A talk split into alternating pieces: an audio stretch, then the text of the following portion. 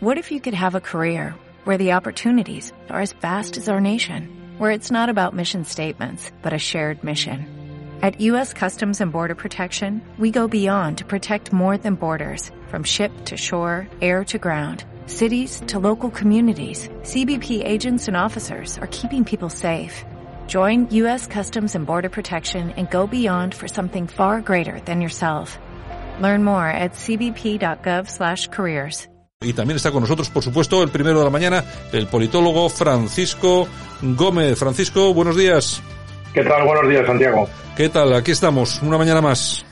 Pues mira, revisando la prensa de hoy, y bueno, fundamentalmente hay que destacar dos asuntos. El asunto del nuevo escenario post-COVID, es decir, eh, eh, lo que se va a aprobar eh, en breve, que es el nuevo Real Decreto, una vez finalizado el, estado de alarma. Hay que decir sobre este tema fundamentalmente que vamos a seguir unas condiciones de limitaciones eh, realmente muy similares a las que se tienen en una fase 3, con la única diferencia que es posible que incluso alguna zona eh, de España ni tan siquiera llegue a esa fase, ya que va a depender totalmente de las comunidades autónomas, pero en todo caso eh, vamos a continuar con un escenario bastante enradecido, no solo porque se nos va a obligar a ponernos una mascarilla permanentemente para casi todo, incluso yendo por la calle, para cualquier asunto que tengamos que realizar, tal y como se está haciendo ahora, pero reduciendo las distancias. Y luego, por supuesto, pues eh, el escenario es propicio para seguir llevando a cabo todas las eh, todas las propuestas de carácter ideológico que el gobierno viene haciendo.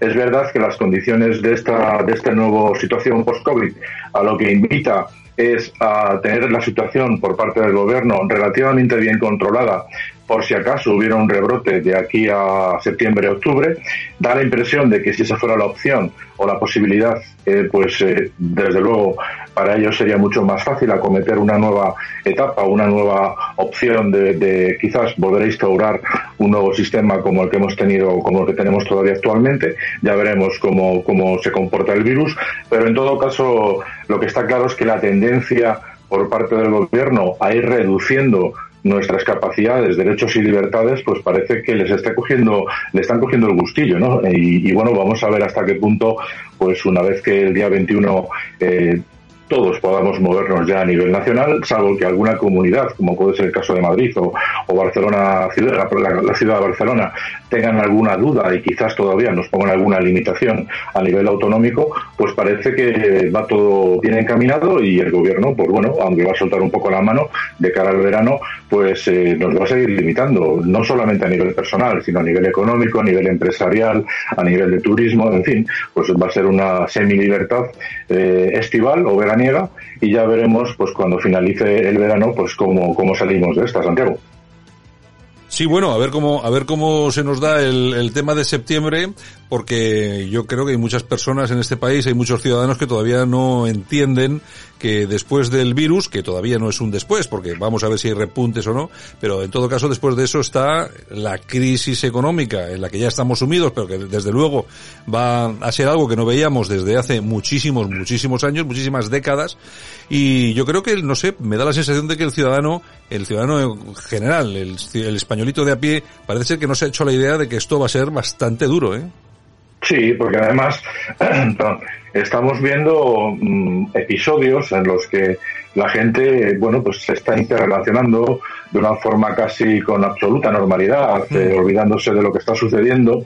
Entiendo que esto durante el verano va a ir a más eh, y las opciones de limitar nuestro movimiento eh, base al control de las fuerzas y cuerpos de seguridad del Estado va a ir a mayores. Ya no es el hecho de que se nos avise de que va a haber una posible multa de 100 euros para toda aquella persona que no vaya a un metro y medio de distancia. Por cierto, ahora comentaremos que son uno de los grandes logros para que Ciudadanos siga apoyando, que es de risa, pero bueno, eh, también los controles que quieren poner para los aforos en las playas. Yo ya he visto algunas opciones, semáforos virtuales, a través de los cuales mediante cámaras van a ir controlando el aforo en las playas y esa información va a ir directamente a la policía. Bueno, en cierto modo, estamos a un paso de lo que ya hemos visto en China hace poco y que nos parecía sorprendente, ¿no? Y es que por cámaras de seguridad seguridad en la calle, pues se nos vayan localizando y como cada uno tenemos un código de barras, pues no va a tardar mucho esto, como sigue así, en tenerlos absolutamente localizados por, la, por las ciudades o por las calles que vayamos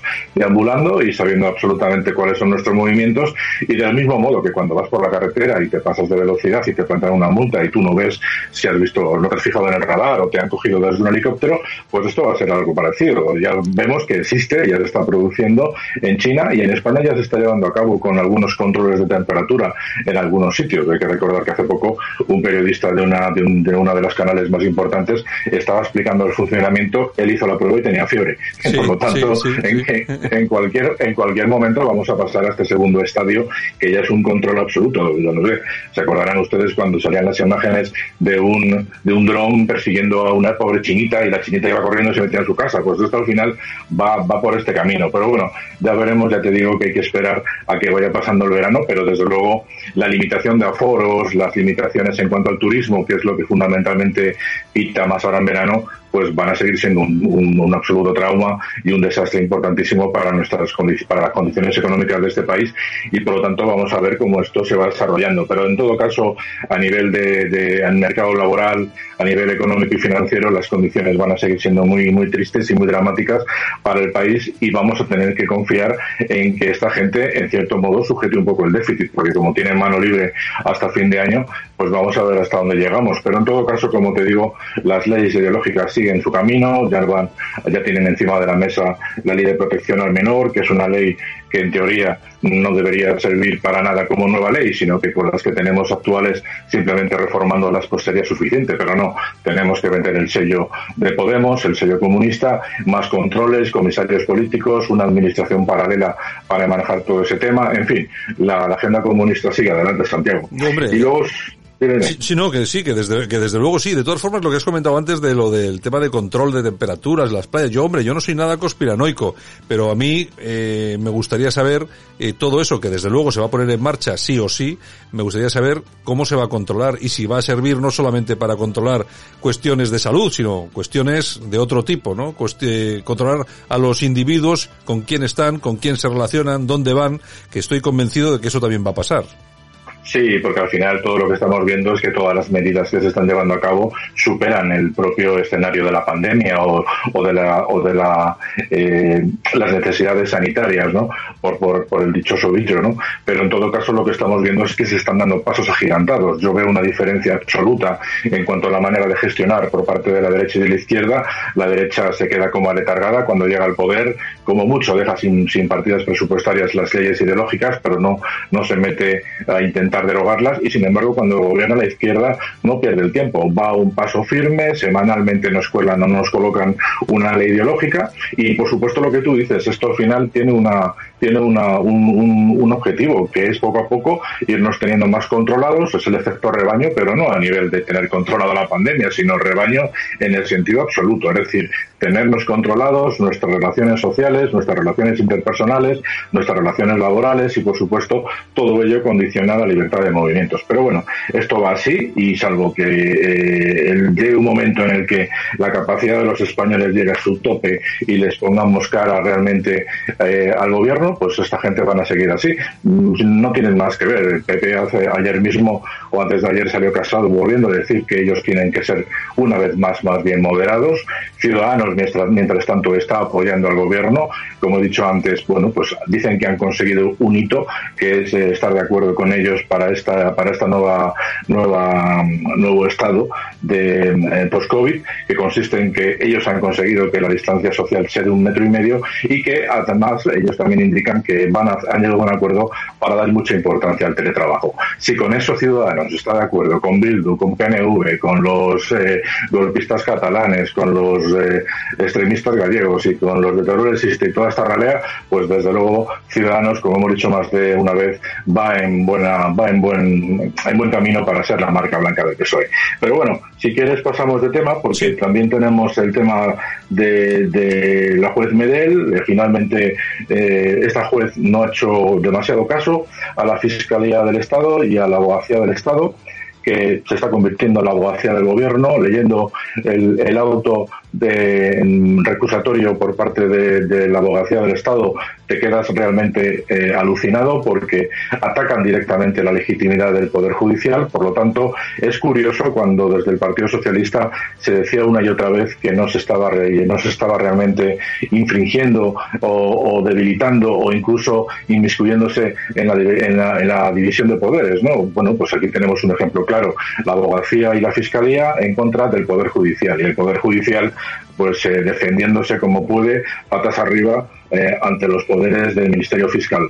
Hay que recordar que son dos instancias, la Fiscalía General, que no está para estos asuntos, sino para defender al Estado contra agentes externos, y en el caso de la Abogacía General, pues pasa lo mismo. Está convirtiéndose, desgraciadamente, en la abogacía del gobierno por lo tanto, pues todos los juristas que están comentando estos temas realmente no dan, no dan crédito por la situación en la que se está convirtiendo este asunto. En todo caso, lo positivo es que vamos a ver cómo el señor Franco, pues eh, finalmente va a ser imputado y le vamos a ver sentado. Este señor es gobierno, por lo tanto, vamos a ver cómo por primera vez se sienta el gobierno por culpa de esta pandemia. Ya lo hemos visto sentado en otras ocasiones también al gobierno, pero por peticiones de EPIs, de sanitarios, tanto en el País Vasco como en, en Zaragoza, pero bueno, este es un caso en el que se pide eh, acciones judiciales, fundamentalmente, o sea, una sentencia judicial por, por negligencia y vamos a ver qué recorrido todo, que tiene todo esto. Pero en todo caso, Santiago, lo importante, que ayer no tuvimos ocasión de hablarlo, es que en ningún medio se habla de Simancas y del millón de euros que se ha llevado el PSOE e Izquierda Unida